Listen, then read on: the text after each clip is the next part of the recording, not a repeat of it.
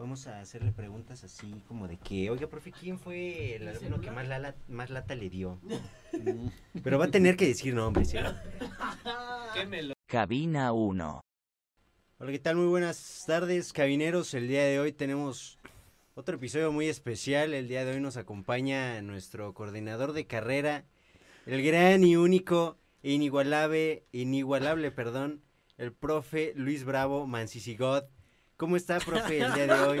Gracias por querernos acompañar el día de hoy en este episodio, porque ya la verdad nos habíamos quedado sin ideas.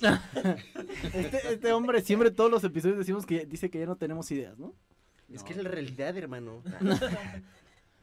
No, No. pues yo encantado de que tengan la gentileza de, de haberme invitado. Conozco el proyecto de ustedes porque sobre todo Oscar me lo he ido compartiendo y lo hemos subido ahí en algunas partes para, para poderlo difundir. Y pues es un gusto participar con, con, ustedes, es aprendizaje para ustedes, para mí también. Uno nunca termina de aprender. Y pues yo encantado de compartir aquí los, micróf- los micrófonos con ustedes para poder platicar un ratito.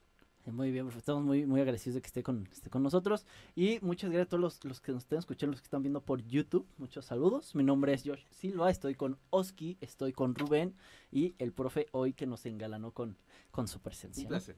Un y placer. cuéntenos un poquito más sobre su carrera, porque muchos eh, son de varias carreras y pues pueden llegar a no identificarlo a usted. Eh, cuéntenos un poquito más sobre usted. Ok, ¿cómo no? Bueno, como muchos de ustedes a lo mejor saben, sobre todo si han tomado clase conmigo, pues yo soy del estado de Veracruz y este y allá fue donde también yo tuve oportunidad de estudiar mi carrera. Yo soy egresado de la Facultad de Ciencias y Técnicas de la Comunicación en la Universidad Veracruzana, de la cual egresé. Y pues eh, también, como algunos saben, eh, yo he- casi al inicio de mi carrera, ahorita se me mueven un poquito las fechas, pero debo de haber estado como en el segundo o tercer semestre, cuando no solamente a mí, sino a varios de mis compañeros nos invita el maestro al Gerardo Ábalos, que en aquel entonces nos daba una materia de sociología de la comunicación o algo así, y a él lo nombran eh, director del periódico La Nación, un periódico en, en el puerto de Veracruz.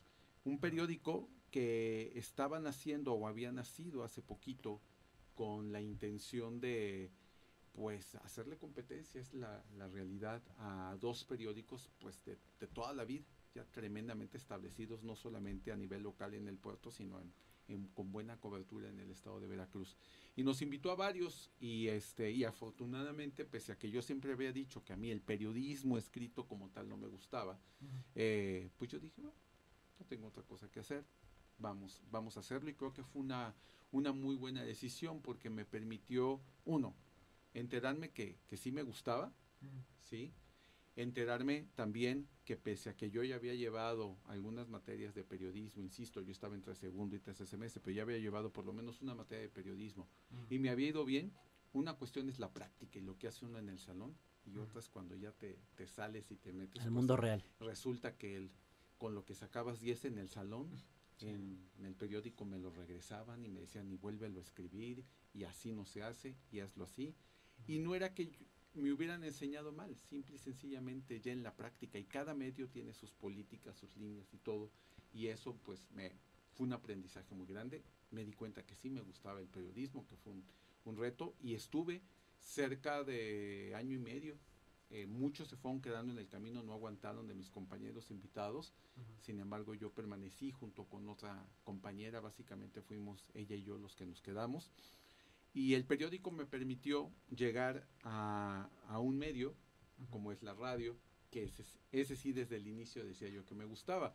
Y fue por ir a cubrir un evento este, al que me mandó el periódico, un evento al que debo de confesar que yo no quería ir, porque yo decía que flojera ir a cubrir un certamen de belleza y que me robaron todo mi sábado desde 9 de la mañana hasta la madrugada. Lo bueno es Este, que era remunerado. ¿no? No, no, no, no. Fue gratis. Estábamos, eh, sí, porque la invitación, estábamos en segundo semestre, el periódico tenía Ah. poco tiempo de haber empezado y no iban a contratar a, a los 10, 12 que nos invitaron. Nos dijeron, fue muy claro, no fue un engaño, que este que nos iban a permitir eh, hacer como prácticas ahí y que cuando nosotros quisiéramos retirarnos nos iban a- en función del desempeño nos podían dar una carta pues no de recomendación, pero que avalara que habíamos hecho una estancia dentro del periódico, cosa que se cumplió. Y cuando me mandaron a mí a cubrir ese sábado, que me implicó todo el sábado, este, ese certamen de, de, belleza, cuando en México se hacían aquellos concursos de señorita México, que la gente seguía mucho, eran otros tiempos, otros medios, etcétera. Me tocó ir a cubrir, era la final de señorita Estado de Veracruz, para elegir a la chava que obviamente representaría al Estado en la final del señorita México, en aquellos programas de siempre en domingo con Roy Velasco. Y ese, y ese, ese papel que dice que, que le entregaron, ¿sí le sirvió como de... de les, ¿Cuándo cree que le sirvió para usted? Fue muy... Eh...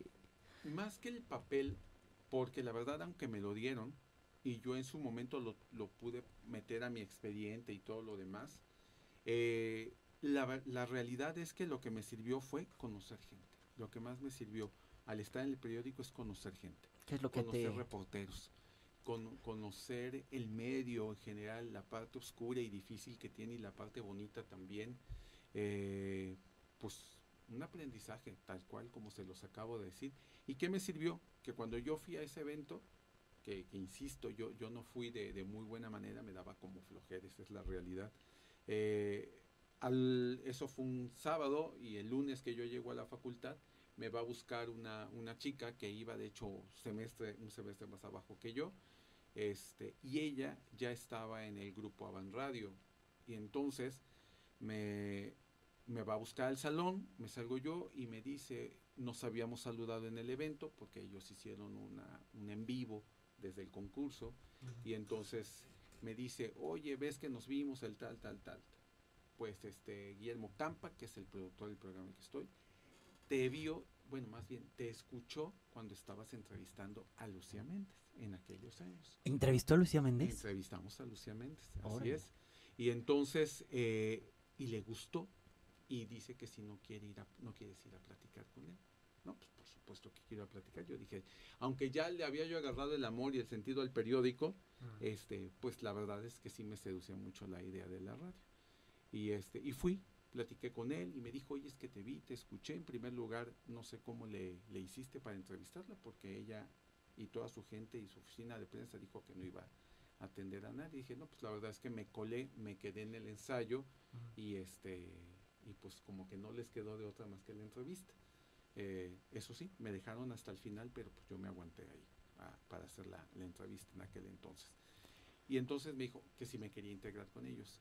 Después me enteré que iban con la intención ahí sí de contratarme. Ahí debería yo de haber recibido mi primer sueldo. Uh -huh. Pero pues me ganó la inexperiencia y la emoción y entonces para eso ya había yo ya había avanzado en los semestres y entonces dije las palabras mágicas para ellos y que no me ayudaron a mí en lo económico porque este le dije yo no pues gracias por la oportunidad denme oportunidad de dar yo dar las gracias en el periódico este déjenme hacer la transición aunque no me estén pagando yo tengo un compromiso y sé que cuentan conmigo y la verdad chavos ahí otra cuestión tú puedes decir, ah, no están pagando, ya nada más mando a decir que ya no voy a ir. No hay que hacer las cosas. Nunca sabes el día de mañana qué puertas se te puede abrir. Y tienes que dejar las puertas bien, irte bien siempre de cualquier lado. Y entonces así lo hice, me dijeron que sí, pero entonces yo dije, y es que me llega la oportunidad justo cuando yo necesito hacer mi servicio social. Entonces ahí le brillaron los ojos y luego la chica que me había dicho me dijo, fuiste un tonto. O sea, te iban a contratar, te iban a pagar este, pero cuando dije que era servicio social y un servicio social no se debe de, no se debe de pagar, pues bueno, entonces pues fueron, tu, me, me, tuvieron seis meses eh, gratis en lo que yo hacía mi servicio, haciendo lo mismo que hacía en el periódico, que era reportero, seguir reporteando para el noticiero, no me dieron nada en especial, en particular, uh -huh. yo seguí un buen rato todavía como reportero y de ahí hablé con Campa nuevamente y le dije, oye, a mí me quisiera, me gustaría darle un giro y si no me toman a mal el comentario, creo que el noticiero que se transmitía a partir de las 2 de, la, de 2 a 3 de la tarde, digo, creo que no tiene mucha estructura. Me podría dar la oportunidad de yo quedarme a estructurar el noticiero, secciones, ir vistiendo el noticiero, no había cortinillas, no había nada, muy improvisado, es la realidad. Aunque era un medio profesional, el noticiero se hacía muy improvisado. Improvisado sobre la marcha un día podían empezar con una nota internacional y al otro día empezaban con algo local. Faltaba estructura ahí. Y me dijo, ¿prefieres estar encerrado aquí a andar este, Afuera. reporteando, y les dije, pues sí, sí me gustaría darle ese giro. Me dieron la oportunidad y estuve obviamente ya como estructurando y coordinando. Yo recibía a los reporteros, me dejaban sus grabaciones, editaba yo, etcétera. Y así estuvimos un buen tiempo, termina mi servicio social y mi compañera Beatriz, que, que, este, que les digo que siempre ha estado conmigo y que éramos compañeros desde la preparatoria, estuvimos juntos en el periódico y cuando yo me voy a la radio me dijo, no me dejes solo aquí, yo me voy contigo, pidió oportunidad, pues era otro servicio social, mano de obra gratis, pues no le dijeron que no, y entramos los dos y ya después de eso sí pedimos oportunidad de tener un programa. Y dijeron, bueno, les vamos a dar media hora nada más. Ustedes no tienen patrocinio, no. Bueno, pues van a entrar con el patrocinio básico que tiene la estación. Y empezamos con este proyecto haciendo ya algo distinto. Ya no eran- estábamos en el noticiero. Y era un programa, pues, juvenil, donde presentábamos los éxitos juveniles de aquella época, de los ochentas. Y este y nos empezó a ir bien. No, no voy a decir es que teníamos el mayor rating del mundo porque no es cierto, pero, pero el programa se empezó a sostener solo. Y ustedes saben que en medios, si no produces, pues vas para afuera. Esa es la, la realidad. Es cruel, pero es la, la realidad. ¿Cómo, ¿Cómo se llama el programa? Se llamaba este vuelo musical. Vuelo y entonces musical. siempre el, el programa de vuelo musical empezaba la rúbrica con, se oía el, el sonido de un avión que despegaba y entonces nosotros iniciábamos diciendo eso. Despegamos ahora con destino y le íbamos metiendo como temáticas al, al programa y entonces este, decíamos, vamos con destino a Chile, ¿no? Y, pero previo nosotros investigábamos qué cantantes, tanto actuales como anteriores, había, pero dentro del público al que íbamos dirigido, por ejemplo, que eran chilenos, ¿no? O, poníamos, sí, vamos a hacer eh, hoy, vamos a, hacer escalas aquí y acá, y entonces no sé si como ahorita dijéramos, si la primera escala es con Colombia, y entonces metíamos a, hubiéramos metido a Shakira o a Carlos Vives. O, O sea, o sea que us- usted en su, su programa era como que de, de- dice usted que despegamos hacia Chile. Hacemos escala en Chile, daba noticias de Chile, ahora dice, vamos a, a hacer una escala en Colombia y después en Uruguay, daba noticias de Colombia y ah, ok. Y íbamos así, todo hacia Está muy chida la música, idea, o hacia- sea, hacia yo creo que sí música. nos las vamos a robar. Vamos Adelante, edición, temporada 2, 30 años. Nueva después. generación. No quiere hacer su programa aquí, profe. o sea, Con mucho gusto, tomarlo. reciclando. Con, con mucho gusto lo, lo hacemos. Y entonces, pues, estábamos soñados nosotros. eh, si llegaban artistas este, a hacer gira, que creo que eso de promoción, creo que eso ya en la industria musical que ha cambiado tanto se dejó de hacer. Pero antes los, los artistas pues andaban de gira en, de estación en estación con su disquito promocionándolo. Eso no. Eran otros tiempos. Hoy en día ya no se hace. La industria se ha transformado. Ustedes lo saben mejor que yo. Y entonces, eh, pues decían, pues hoy se dice que hoy en la mañana viene fulano de tal o fulanita de tal y este coincide con el programa de ustedes, la van a hacer en vivo. Había veces llegaban en horarios que no había programa, entonces lo que se, siempre había como un locutor como de guardia que grababa la entrevista y ya se usaba para varios programas ahí en la estación. Todo iba muy bien hasta que muere, y que ya ni me acuerdo cómo se pide el señor del grupo Avan Radio que, el- que había tenido la estación y te- tenía cobertura en casi todo el estado de Veracruz. La verdad es que murió y, y el negocio, la empresa, lo, se lo quedan sus hijos, que jamás habían trabajado ni con él en, en la empresa y, y se volvió un caos. La verdad, la, la empresa que, que no iba mal, era estable, era rentable, tenía varias estaciones y este y pues desafortunadamente empezamos a dar tumbos, ¿no? Empezó así a ir para, para todos lados porque tú estabas haciendo algo y llegaba uno de los hijos y te dice, ¿qué estás haciendo? Tal cosa, no, no, no. ¿Y por qué lo estás haciendo? Porque vino el señor fulano, o sea, su hermana, y me dijo que lo hiciera así. No, no le hagas caso a eso. Nos los decía con otras palabras, ¿no? Que no vamos a decir aquí. Pero decía, hazlo como yo te estoy diciendo. Ok. Va.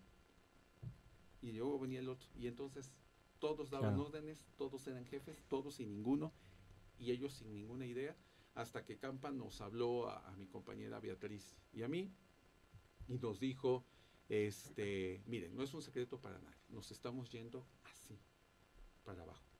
Yo ya me voy. No sé quién se va a quedar, yo estoy produciendo su programa, se está empezando a vender, este, ahorita no me acuerdo cuánto tiempo llevábamos al aire ya, y pues bueno, dijo, yo me retiro, ¿yo qué consejo les doy? Ahorita que ustedes empiezan a hacer pues escuchados por lo menos aquí en la localidad, pues antes de que se vayan a quemar y pues que lo saquen porque pues ya tronó esto, yo les recomendaría que se retiren, pero la decisión la, la toman ustedes. Y pues sí, tomamos esa, esa decisión y también porque yo para eso ya estaba yo en mi último semestre, de la, bueno, los dos, Beatriz y yo estábamos ya en el último semestre de la, de la carrera y con un poco de, dolor, de nostalgia, lo, lo, lo, dejamos, nos salimos y efectivamente, pues yo creo que tres, cuatro meses después supimos, por ejemplo, que una de la estación más fuerte que tenía la empresa, que era La Pantera, que tenía música en inglés y todo lo demás, ya la habían vendido a un grupo acá del DF y se habían traído el concepto, nombre y todo acá a la Ciudad de México y todo, y pues sí, se desintegró la, la, la, empresa, el edificio donde estaban las instalaciones, este, me tocó verlo después que decía ya que estaba desocupado y que estaba no me acuerdo si en renta o en venta, y yo me quedé un poquito ahí, después de haber estado totalmente siempre eh, activo entre el periódico y, y luego cuando me vinculo a la radio, este, pues me fui, me, me, me, este, me quedé así y yo decía, yo tengo que hacer algo. Y entonces di un giro, como dicen ahí, de 360 grados y me fui al, a un medio que no había tocado y que debo decirlo, acorde a mi plan de estudios, era lo que menos había yo hecho, que era publicidad.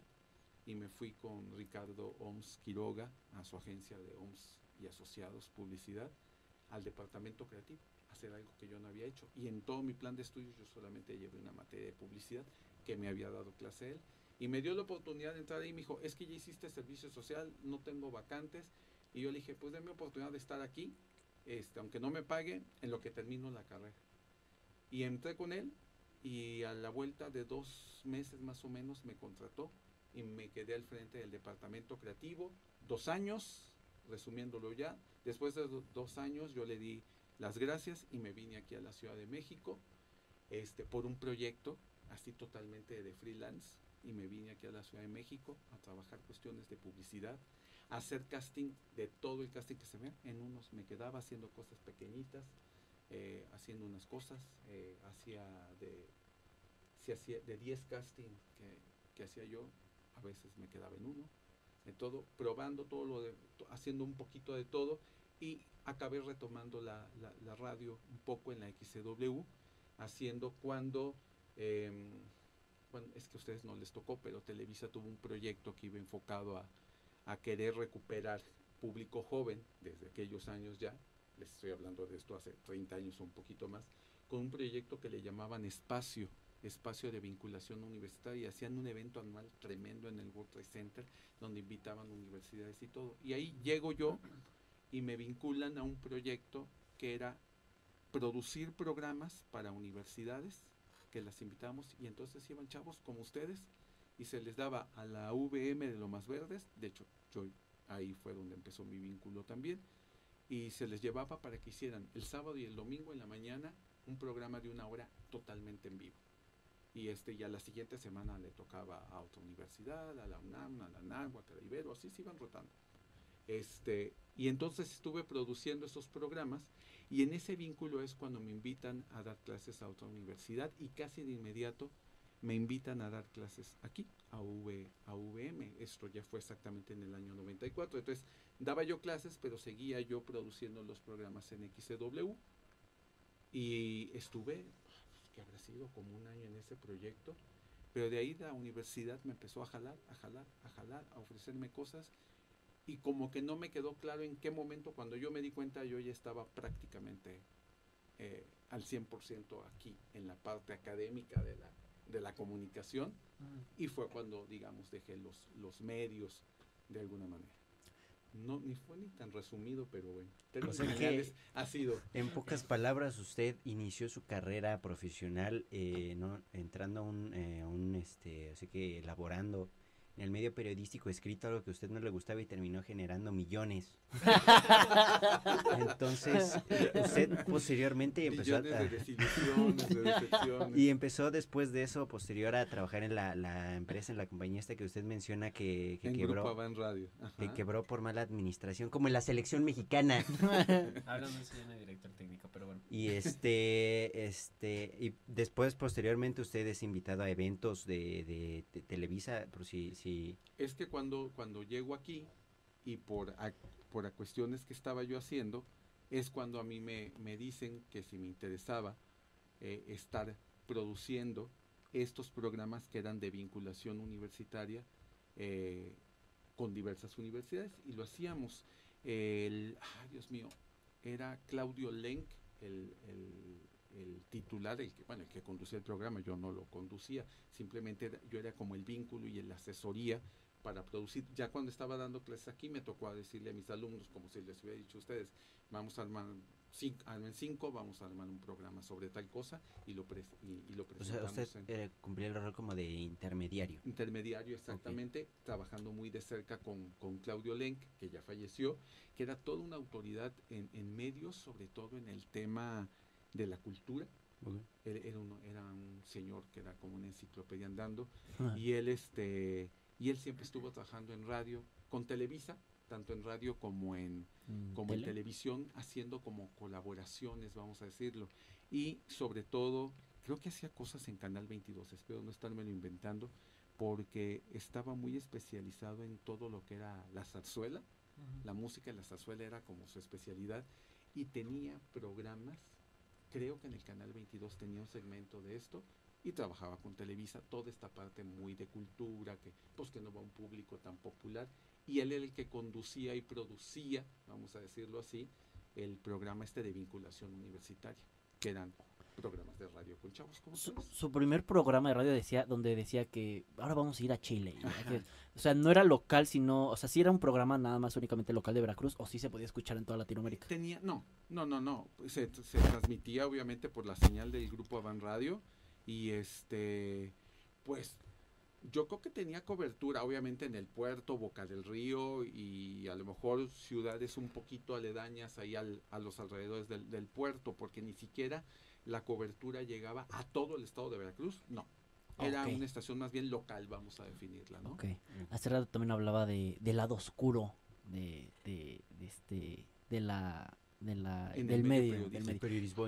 Sí, Usted, o sea, ¿qué, qué, qué, po- qué podría decir acerca de, de que eso? fue un es, es un medio competido muy competido donde te enfrentas también a muchos egos y muchas vanidades aunque el reportero sea en muchas ocasiones seamos como anónimos ajá, sobre todo en un periódico no ves un nombre pero no tienes cara no es como reporteros que van en niveles en televisión que hay Ah. caras que ya se vuelven familiares no Como en Televisa o programas de aquellos, ¿no? Así Que- es, y a qué se nota que, pues cuando estás novato no lo puedes negar, ¿no? Te sale por los poros y, y hay gente que son, como dicen, viejos lobos de mar y te ponen el pie con la mano en la cintura desde para que hagas el ridículo, para que no llegues a cubrir la, la Nota. nota, etcétera.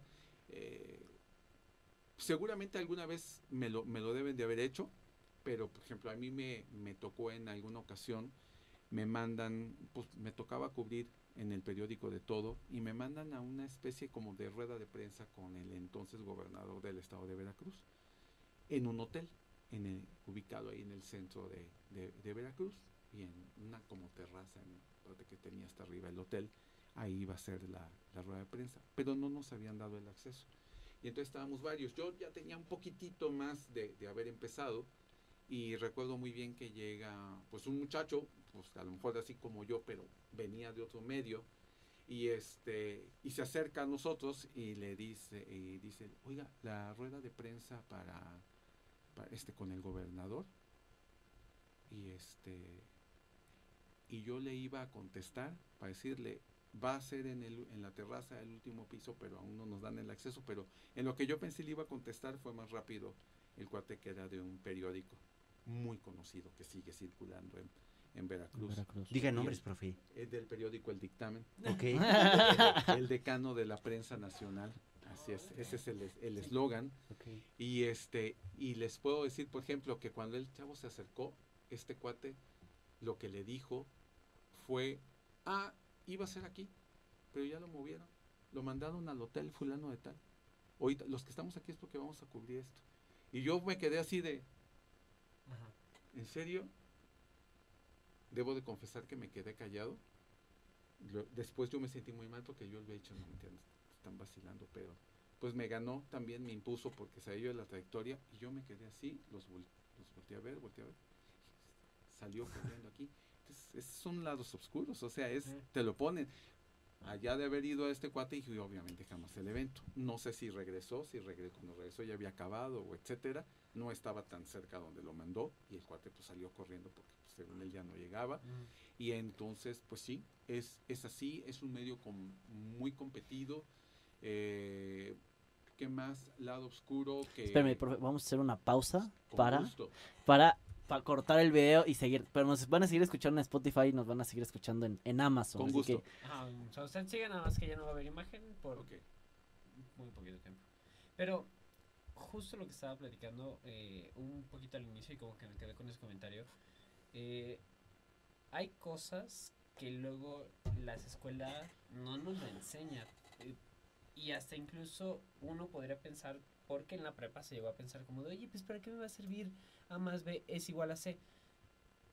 Y no te enseñan de cómo hacer una carta para pedir trabajo, ese tipo de detalles tontos, pero ahora si lo hacemos más grande, hay muchas cosas, ¿no? Eh, ¿Qué consejo usted nos podría dar a nosotros como estudiantes de comunicación, porque son muchos los que nos escuchan, y qué consejo les podría dar a las demás carreras?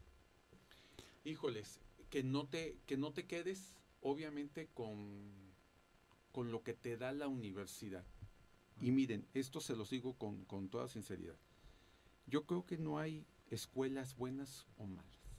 Yo creo que el 50% lo pone la institución educativa y el otro 50% lo pones tú como estudiante. Y definitivamente, al margen de si necesitas trabajar por ayudar en lo económico en casa o no, si pueden empezar a meterse dependi- en- dependiendo de la carrera que estudies, pero acercándote al medio laboral para el cual estás estudiando, te va a dar esa, esa, ese contrapeso, vamos a decirlo, que la, que la escuela, ningún plan de estudios, hay mu- lo, dijiste bien Oscar, hay muchísimas cosas que no los contempla ninguna materia, ningún plan de estudios ni nada, y que los vas a aprender pues a prueba y error, cuando estés allá afuera, cuando estés allá con las equivocaciones, con los regaños, eh, llamados de atención, y vas a escuchar, a mí me tocó escuchar muchísimas veces, eh, ¿a poco esto no te lo enseñaron? Uy, pues ¿dónde estudiaste? Qué buenos maestros tuviste. Es que esto te, era básico, esto te lo tendrían que haber en- enseñado. A mí me, pasó, tengo una anécdota ahí, y este, y yo con Ricardo Vamos, cuando estuve en la agencia de publicidad, así como de escena de telenovela que hizo, "Ay, ¿cómo te vas a encontrar? O sea, él estando en Veracruz y todo eso, no sé si 20, 25 años después, me lo vino a encontrar y hoy en día estamos juntos, él es el presidente de la Academia Mexicana de Comunicación y este y soy miembro y parte del miembro eh, y soy miembro de la Academia Mexicana de Comunicación y este y quién me iba a decir que ese maestro que fue la única clase de publicidad que, que yo tuve uno iba yo a trabajar con él y que 20, 25 años después me invitan por otro lado a un evento y cuando llego al evento me lo encuentro sentado ahí y que me reconoció después de 25 años. Hasta se interrumpió todo y dijo, Luis, ¿qué haces aquí? Pues, pues sabía yo, no solamente había sido, su- si solo hubiera sido su alumno, seguramente no se hubiera acordado, pero como trabajé con él dos años en su agencia y le cometí bastantitos errores, pues obviamente no me iba a olvidar. ¿Qué error, por ejemplo? Y, y yo esa vez por defenderme, eh, la licenciada Ángeles, que era la gerente de medios, me dijo, lo hiciste pedazos, Le digo, no, qué horror, me va a correr por el error que cometí y por lo que le dije, pero pues es que fue un acto desesperado yo por defenderme. Y a lo mejor esto que les voy a decir, van a, me pueden decir ustedes, Luis es básico, por supuesto que lo tendrías que haber sabido, yo lo sé ahorita, si lo saben, qué bueno. ojalá. Pero, pero, por ejemplo, en publicidad yo tuve una clase con él nada más. Y entonces cuando yo llegué y que él me, y que después me contrata y todo lo demás, mm, me dice, yo lo que quiero es que yo ya deje o me pueda independizar y yo no sé que tenga que ir a grabar toda la publicidad de radio, que te puede tener la confianza de que te vas a ir tú y lo vas a hacer bien. Perfecto. Y llegó un día en que me dice, Luis, me rebasó la agenda. Te vas tú solo al estudio a grabar. Ya está citado todo, ya está el otro. Este, mi asistente te va a dar el, el dinero para pagarle a los locutores, tal, tal, tal. Te lo encargo mucho. Me dice, te lo encargo como tu vida. Yo iba con un miedo, emoción, todo, y cuando la, La presión, ¿no? Ángeles me dijo, ¿te vas a ir solo a grabar? Y me dijo, sí. Me dijo, pues, OMS va en serio contigo. A nadie en la vida y llevo no sé cuántos años con él. A nadie le ha soltado una grabación de una campaña. Jamás a nadie. Pues me dio gusto y me dio más nervio. Entonces, pues me fui. Y cuando yo regresé en la noche, este, a dejar todos los materiales y todo, ríense, pero pues traía yo las grabaciones en un respaldo en un cassette, en un Ok. videocassette, porque era Ajá. lo que podías grabar en aquella época. Y este y me estaba esperando desesperado. Me dice, a ver, quiero escuchar lo que, lo que hiciste. Tenía un equipo de sonido en su oficina, lo empezó a reproducir. Perfecto. Y dijo, por fin voy a, voy a poder delegar esta parte. Y así fue hasta como mes y medio ya los clientes autorizaron las grabaciones, las campañas. El problema fue cuando vino la, la factura a los clientes. Se hace un plan de medios, un presupuesto y se dicen, vas con una pauta de 15, 20, 25 spots con este cliente diarios, a tanto el spot de 30 segundos es tanto. Y cuando le llega, pues venía así, mucho más allá. No me da vergüenza platicar lo que fue lo que yo hice. Había un chavo que era el que operaba todo el estudio y cuando estábamos grabando, sí es cierto, él en dos o tres ocasiones me, me hizo comentarios como, este quedó de 30 con tantas, tantas. ¿No lo vas a ajustar? No. ¿Lo vas a dejar así? Sí. Oye, este te quedó de 31. Nadie se va a dar cuenta. O sea, ¿qué es un segundo? Segundos, Nada. sí, claro. Y así los dejé. Obviamente cuando mi jefe lo escuchó, pues los escuchó así. Y pues nadie de oído yo creo que detecta que en lugar de 30 segundos No, sí, duró claro. 30 punto reacción o 31, ¿no? Es Y me imposible. dijo, ¿seguro? ¿Así los dejas? Sí. Pues obviamente yo no sabía y cuando como un mes después de eso que ya había ser y sale la primera factura, pues no me acuerdo de las cantidades en aquella época, pero en lugar de ser tanto, pues era O sea, en lugar de ser 10 pesos eran 40. Ajá, exactamente. Y el cliente dijo, a mí me dijeron y yo aquí tengo. Empiezan a investigar y se dan cuenta. Las estaciones de radio, yo no lo sabía, tenían esta política. Es spots, el de 10 segundos, que son pequeñísimos, te cuesta tanto. El de 20 tanto, el de 30 tanto. sí. Si yo en lugar de 30 me hubieran quedado en 29 punto y pico, no te lo ajustan, te lo cobran como de 30. Pero si te queda lo que te hayas pasado, milésimas de segundos después de los 30 segundos. Después de 30 sigue el de 40. La estación automáticamente dice, no, porque van 15 o 20 al día y te vas a estar pasando un segundo, automáticamente te lo cotiza y te lo cobra de 40 segundos. Y el costo Aumenta. Aumenta. ¿No lo sabía yo? No lo sabía yo. No, pues Pero es que yo creo que. Yo creo que eso ya no es culpa de usted, ¿sabe? Creo que sí debería de haberle comentado su. diciendo su patrón de que, oye, este, te voy a dejar este, este proyecto. Un pero pequeño es- detalle. Este es importante mencionarte estas cosas que si te pasas, te van a cobrar más de lo que deberíamos de estar pagando. Sí. Entonces, si te pasas un segundo, un- un- un- una décima de segundo, te van a cobrar 900 pesos más. Sí. Entonces, Sí, no te pases es de eso. Y entonces ya se puede imaginar, ese día la agencia ¿Lo quería colgar vivo? estalló. O sea, fue junta, fue todo. Yo de momento como que no captaba y después sacó a todo el mundo, se quedó conmigo nada más y con la gerente de medios, porque era la que tendría como que negociar, y me dijo, no sé cómo se va a arreglar esto, porque es una deuda enorme obviamente con varios, varias estaciones de radio, dice que el cliente no va a pagar, dice, y que lo vamos a tener que asumir nosotros. Nunca me dijo cómo se solucionó. Yo creo que debe de haber negociado obviamente, porque también las estaciones perdían más si nos cobraban y, y nos perdían como clientes, la agencia les metía muchísimo dinero, metíamos muchísimo dinero porque teníamos una cartera de clientes muy grande.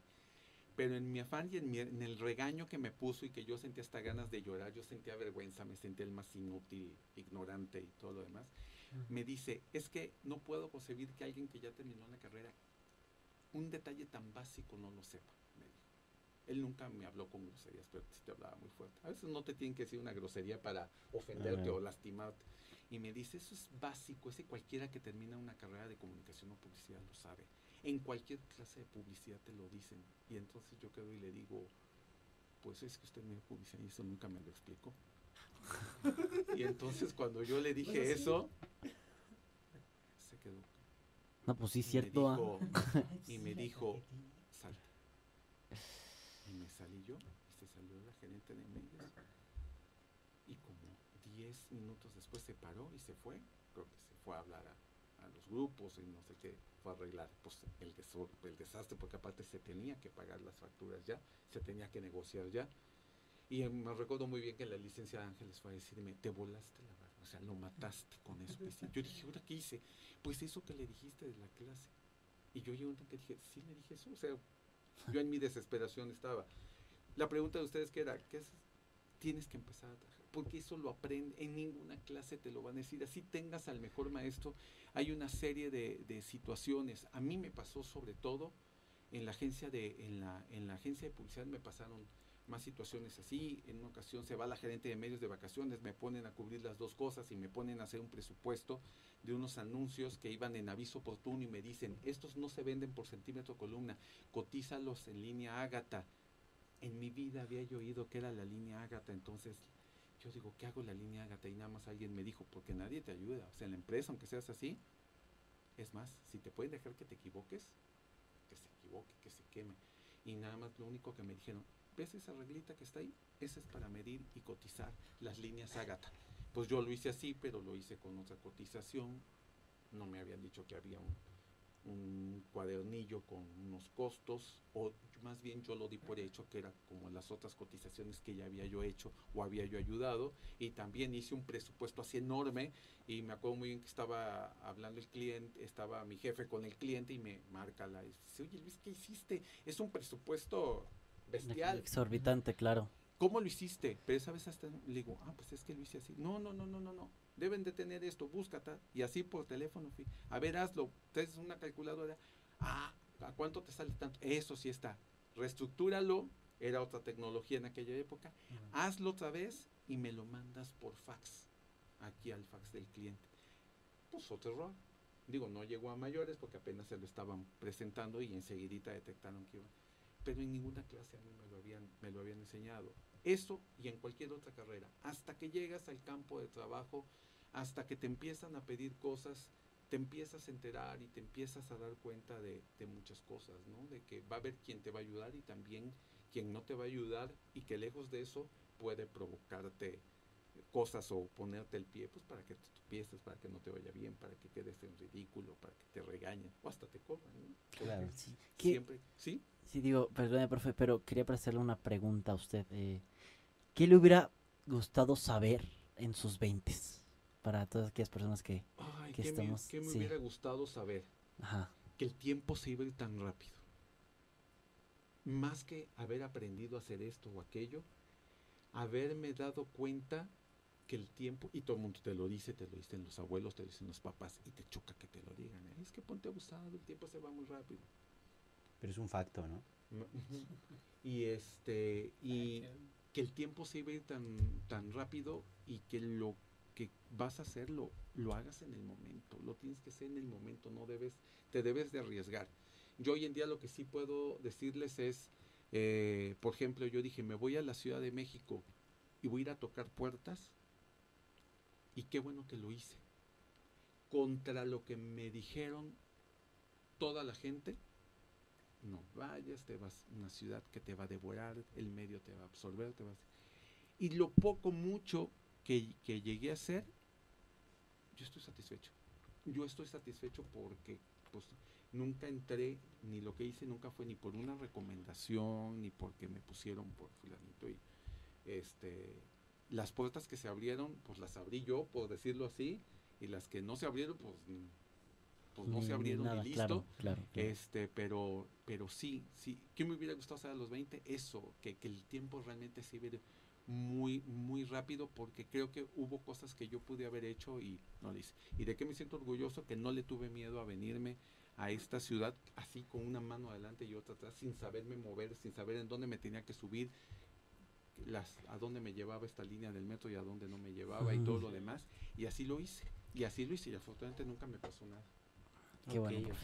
Entonces, eh, en pocas palabras, usted ha tenido éxito gracias a que ha tomado decisiones, eh, ahora sí que Arriesgadas. sí, claro. arriesgadas contra la carrera. O sea, que usted cree en ese, en ese, oye, Kate, ese- en ese, en ese dicho de que dice que el que no arriesga no gana. Es que creo que siempre debes de salir de tu zona de confort para avanzar y para crecer, para ser mejor el día de mañana. Sí, ¿no? de hecho sí, eso es. Totalmente. Es un facto. Totalmente. Y pues si te caes, si te das portazos y ya hiciste el ridículo aquí, si ya te regañaron, ¿eh?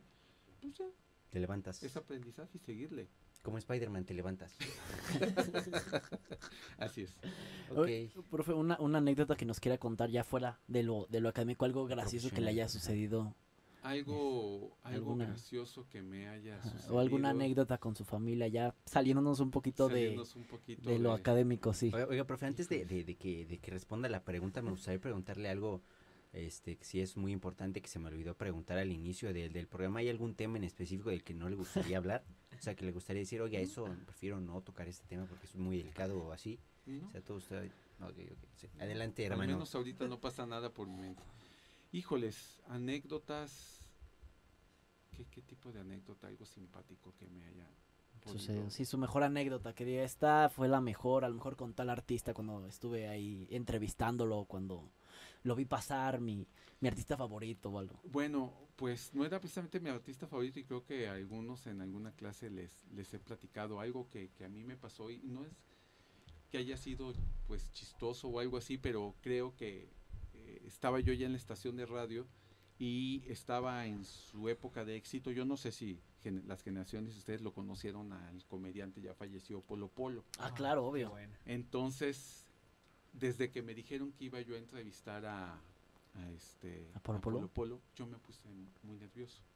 Pues por la imagen que, que tienes, ¿no? Sí. De la persona. Y yo dije, es que me va a hacer pedazos. O sea, se va a burlar de mí, me va a alburear. y lo peor es que yo ni cuenta me voy a dar. Yo voy a estar hablando de una cosa y él va a andar por otro lado. Y este, y yo iba muy nervioso, este, con las manos sudadas. Iba yo con las manos sudadas. Y de, pues, llegué al hotel donde estaba registrado. Esa vez no iba mi compañera Betty, que hacíamos el programa juntos. Era la mancuerna, ¿no? Éramos la mancuerna y el programa lo hacíamos entre los dos. Y este, y pues me dicen, pues suba a su habitación. Y a mí siempre en, en la estación de radio y en el periódico me dijeron, Luis, nunca te confíes.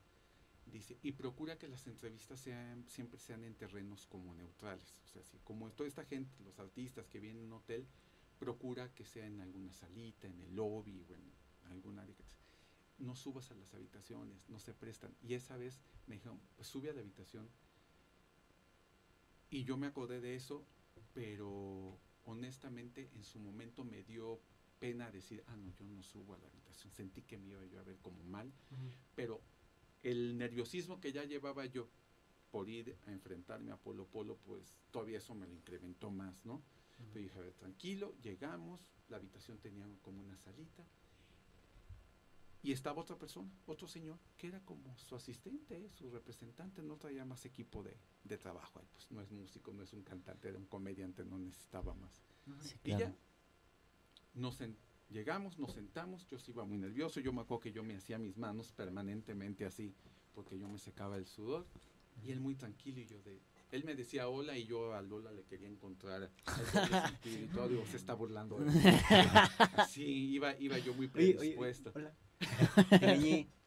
Entonces, pues fue- esa, esa anécdota para mí fue muy bonita porque yo todo el tiempo estuve esperando como el albur, el que me acabara, y no, me encontré con una persona muy amable, muy educada, este, y que lo único que me dijo, oye, chavo, antes de que empecemos, nada más te voy a pedir, no sé si lo piensas hacer o no, pero yo nada más te voy a pedir, por si se te ocurre, para que no se te ocurra y no lo hagas. No me vayas a salir con el clásico de... Y para despedirnos, ¿no nos quiere contar un chiste? Porque me dice, estás en un programa de radio, sí, en este programa que se transmite a tal hora.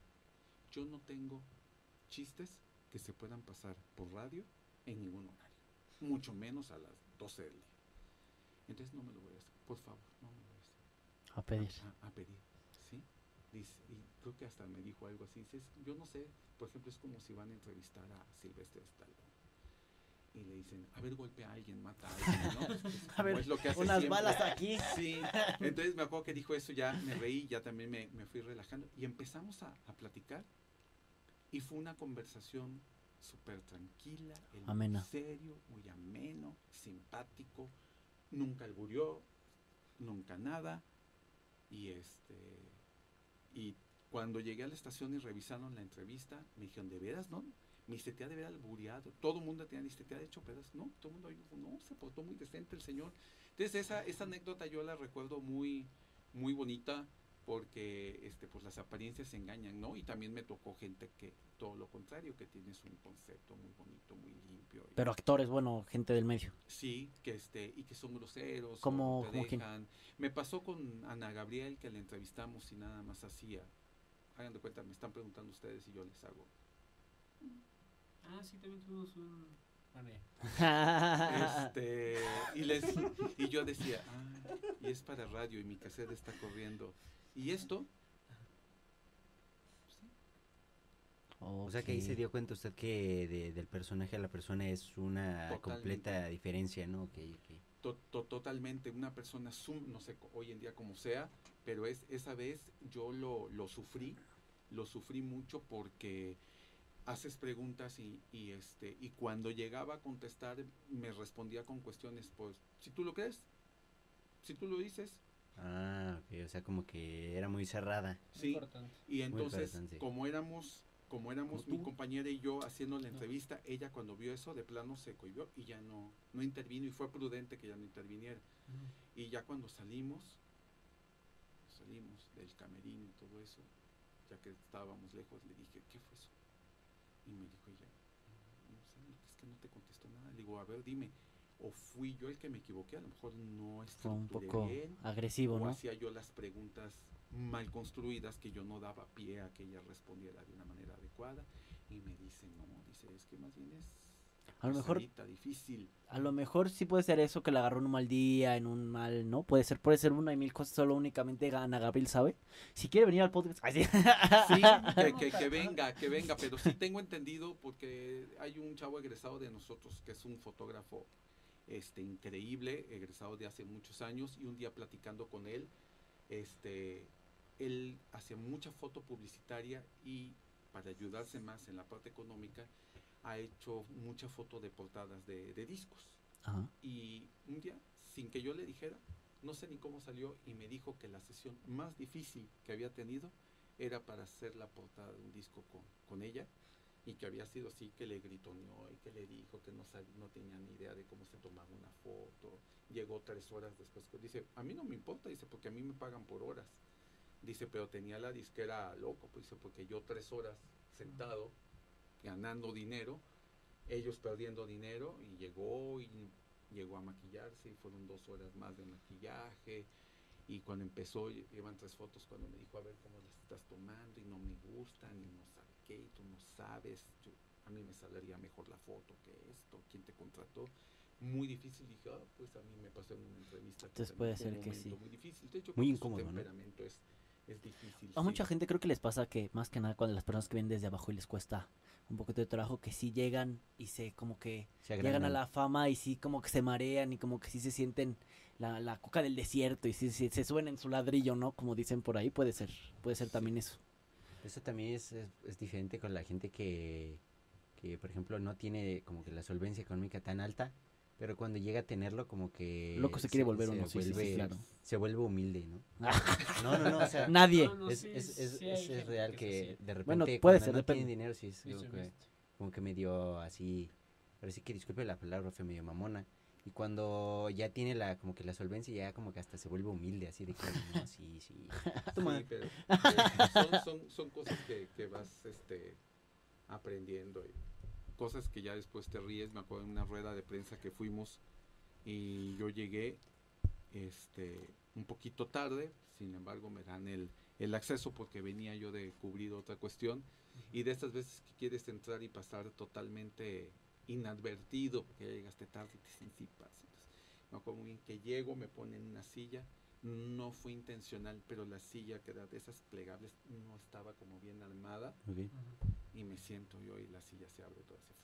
Y pues Luis Bravo desapareció de la mesa así, ¿no? quedando abajo de la mesa. decía, me quedo abajo de la mesa, todo así, porque todo el mundo volteó, o sea, se interrumpió la rueda de prensa en lo que me, me ayudaron a pararme, sacaron llegaron, era el lanzamiento de, iba a haber una obra de teatro en Veracruz y estaban los actores dando la prensa. Llego yo tarde y pues todavía hago mi entrada triunfal cayéndome. Entonces eso, oye, en ese momento dices, tierra, trágame, pero ya después me moría yo de la risa de la...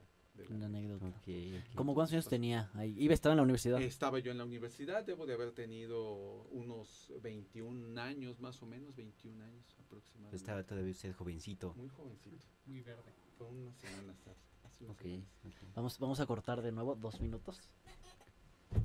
Eh, a ver, y ya para exclusiva para Spotify. eh, top 3 De tacos. No, no, de las personas que ha entrevistado. Una es este Polo Polo. Bien, fue una experiencia buena. Y las otras dos, así si tuviera que escoger aquí a, a bote pronto, como dirán por ahí. Ah. Este, Top ¿qué 3. hice? Ajá. que hice y que, y que fueron buenas Sí. y que fueron buenas bueno que yo considero que fueron entre buenas entrevistas este tres sería Polo Polo sobre todo por lo que fue por, por la expectativa que yo que yo llevaba y que fue totalmente distinto dos Verónica Castro. Pero, este, Verónica Castro derroche de sencillez amabilidad disposición respeto educación a nosotros tremendamente porque esa sí la hice junto con mi compañera y la tercera o sea las pongo como en el- distintas pero como en el mismo nivel pero que yo recuerdo que, que sales y dices ah qué, qué, qué, qué bonito lo, lo logré y logramos un buen diálogo con en un palenque con Vicente Fernández órale. Ok, ok, ok. ok. con, con Vicente Fernández ellos ellos ellos tres lo, lo, lo recuerdo bien lo- los recuerdo bien entrevistas que se lograron este muy fluidas este que sientes atención y respeto del- de, la otra De la persona, y te, te brinda también la confianza y te ayuda a, a ganar confianza y todo lo demás. Y, y otro cuate que a lo mejor ustedes no lo conocen pero que pese a que veníamos y no lo sabíamos que había una situación ahí de la estación que traía pleito con, con él y con la disquera y no nos los dijeron ni pedimos la entrevista y nos las dieron y en el momento nos los aclararon. Hubo un cuate que en su momento fue muy famoso, conocido como el ángel del rock, Laureano Brizuela. Ah, claro que lo conozco. Sí. Ah, es cierto. Bueno, tuvo su, su momento de mucho éxito en los ochentas, es de, la, de las, fueron de las figuras exitosas este, en, En los en los años ochentas. Estaba hasta arriba de, de éxito en popularidad y todo, y lo entrevistamos.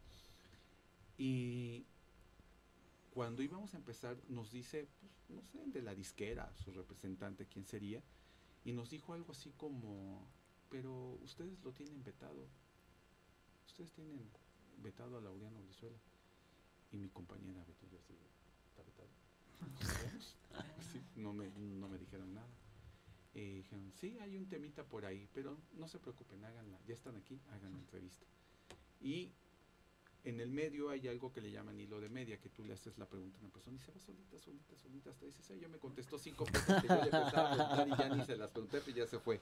Pero te dan mucha tela para preguntarles más. Y así fue con Laureano Brizuela, también muy atento. Yo recuerdo una, una entrevista muy fluida, Muy amena. muy sí, claro. amena, él muy, muy atento. Y ya cuando nosotros llegamos al otro día a la estación, oigan, nos dijeron eso. Y ya el productor Guillermo Campa nos dijo, sí es cierto, no se los dijimos. Este, es que hay un tema ahí con ellos y efectivamente lo dejamos de, de, de programar. Creo que había sido ahí un convenio con la disquera precisamente en la promoción era el había sido el aniversario de, de la estación de radio y la estación de radio pues ven estos eventos masivos que hacen por muchas cosas invitan a un montón de artistas y llevan al público todo gratis y entonces Laureano Brizuela no fue pero la disquera dijo más bien que no era que no hubieran querido ir o porque aparte esto no se los pagan es promoción es intercambio con dis- disquera Ajá. y estaciones de, de radio no yo te promociono préstame a tus artistas, etcétera. Pero dicen que él tenía fechas vendidas y que realmente no podía ir y no podían cancelar, etcétera. Se dio un tema ahí y la estación se enojó y lo habían dejado de, de, de de programar, programar ya no lo ya no lo tenían en las listas y nosotros fuimos a pedir la, la la entrevista. entrevista. Sin embargo, nos las dio y después de que nos dio la, la entrevista, ya lo volvieron. Se hicieron, la- sin querer, se hicieron las paces y ya regresó a la programación de. No, habitual. de la estación. Así es. Y ahora, la contraparte, ¿cuáles serían sus tres peores entrevistas? Mis, peo- mis tres peores entrevistas fue Con esta, la... con Ana Gabriel. Yo, yo admiro mucho a Ana Gabriel, Ana Gabriel, ya. ¿Sí? Salte. Sí. No, a mí también me gusta. Es fue, buena. fue desagradable verla y es compositora talentosa y todo, pero pues tiene su temperamento la, la señora. Con ella, con ella pues fue difícil.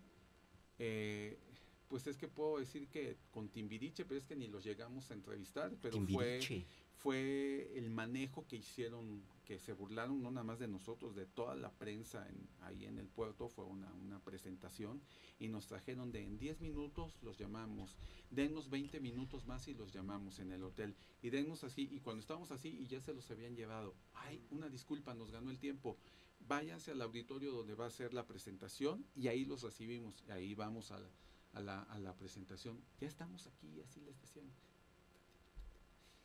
ya nos ganó el tiempo, ya salieron a cantar. En cuanto bajen, antes de ir- irnos al hotel, los, los, los atendemos y los entrevistan. Y terminaron de cantar y, Y no, en dos por tres ya los habían subido a camionetas a todos y al hotel. Y este y el cuate que era el que los representaba me dijo, una disculpa, váyanse al hotel ahorita". Oh, Así. sí, claro. Y vas al hotel. Pero les estoy hablando que esto empezó a las 12 del día Ajá. y cuando estábamos de regreso al hotel eran 11 de la noche. Todo el día persiguiéndolos, esperándolos y nos dijeron en aquel entonces, denos 10 minutitos, los vamos a juntar a todos en una sola habitación. Nada más están cambiando, que sé qué, pues después del concierto y ya. Y estábamos ahí y había muchísima gente en el hotel, los fans todo estaba atiborrado.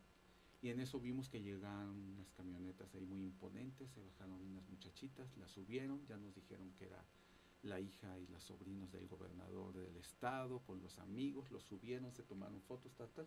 De momento bajaron las muchachitas todas aquellas y de momento se abren los elevadores y sale todo el grupo de Timbiriche, No, los suben una camioneta, se los llevan al antro a cenar y todo así y nos dejaron así. Y me acuerdo muy bien que el representante hasta volteó la camioneta porque yo, yo avancé y yo le iba a decir, oye, ¿qué onda, no? Y nada más me hizo, Ah, Entonces, pues, no fue de- ni siquiera entrevista, entonces, pues, pero fue frustrante, fue grosero. claro, claro. O Fue, sea que fue, fue muy, muy, no muy a llegó todavía de... de, de- Cava. El representante Y- y le dijo, no, pues, o sea, son- cuando regresen los... Aquí en el hotel y llegó y... No, ya se durmieron.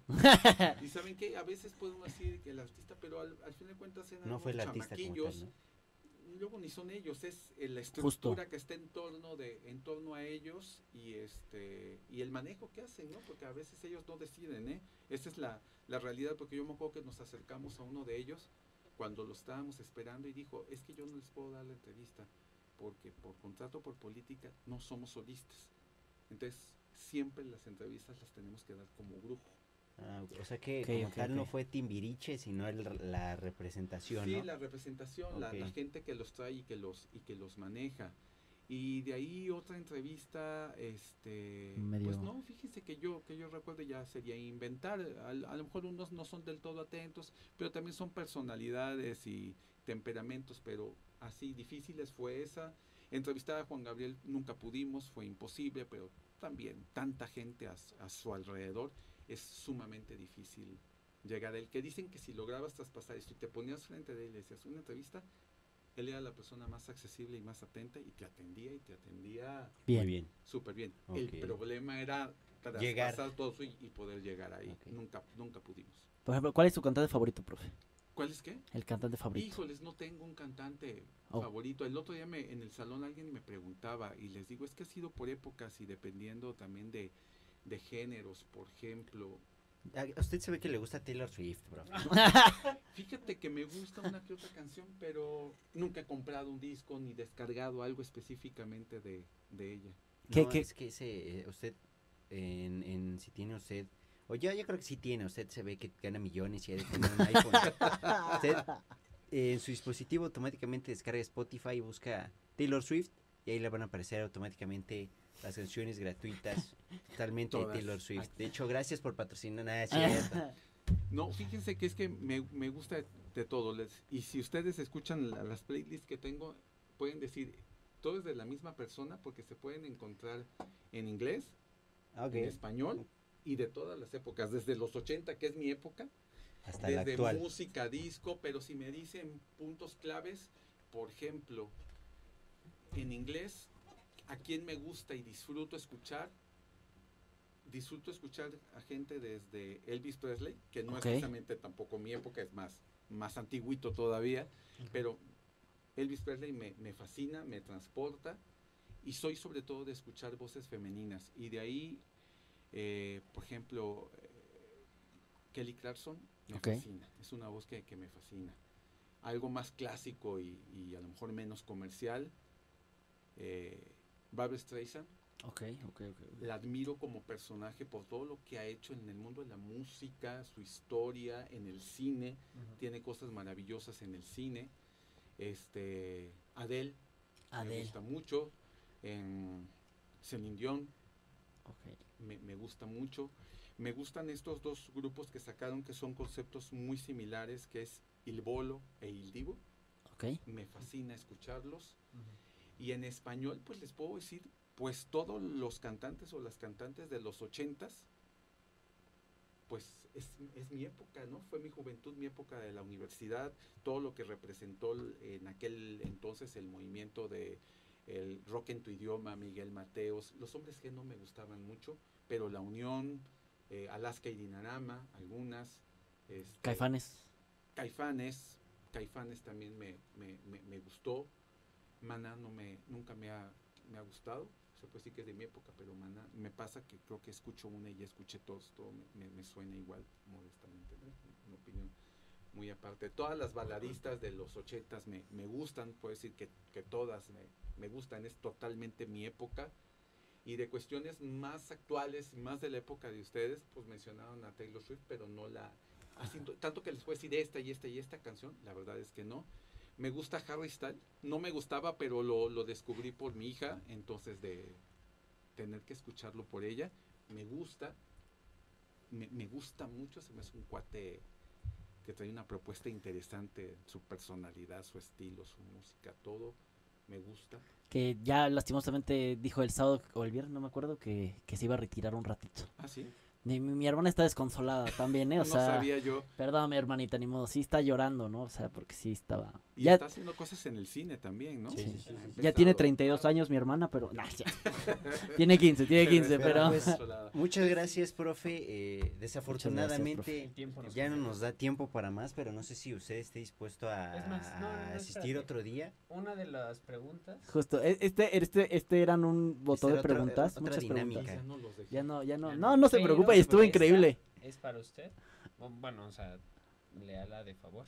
Eh, a ver si le entiende mi letra también, porque Eh, híjole. No soy es como ahí en- dice paracetamol. Ocho horas. cada Tienes que volver a asistir al programa. Ah, yo pues encantado, encantado. Fue etapa 1. Etapa Parte 1, uno. parte 1, sí, Parte claro. mucho que, que de Jordi Rosado. Así, parte uno. Parte Aquí 1. se termina. Sí, claro que sí. Pero, Muchísimas gracias, Nosotros profe. estaríamos Contrario. Encantadísimos de recibirlo aquí por segunda ocasión para ahora sí que terminar esta dinámica que desafortunadamente no nos dio tiempo este esta ocasión. Yo encantado. Pero- cosas, ¿no?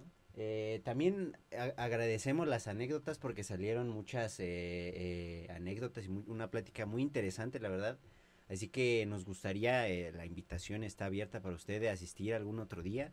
Encantado. Eh, Gracias, nosotros encantados de recibirlo otra vez aquí de nuevo en Cabina 1. Creo que ha sido de los mejores videos que hemos hecho, de los mejores episodios. Creo que de los más interesantes y largos que hemos hecho, la verdad. Y le, le agradecemos mucho, profe, de Al verdad. contrario, gracias a ustedes por la gentileza y cuando lo necesiten aquí estoy. Muchas gracias, gracias. profe. Les agradecemos que- también a ustedes, amigos. Espero se la hayan pasado padre. Gracias Eso por darle espero. el click. Den me gusta, comenten alguna cosa que les haya gustado, una alguna alguna anécdota que ustedes tengan con alguno de los de los personajes mencionados. Y pues bueno, yo fui Josh Silva, esto fue Cabina 1. Muchas gracias. Bye.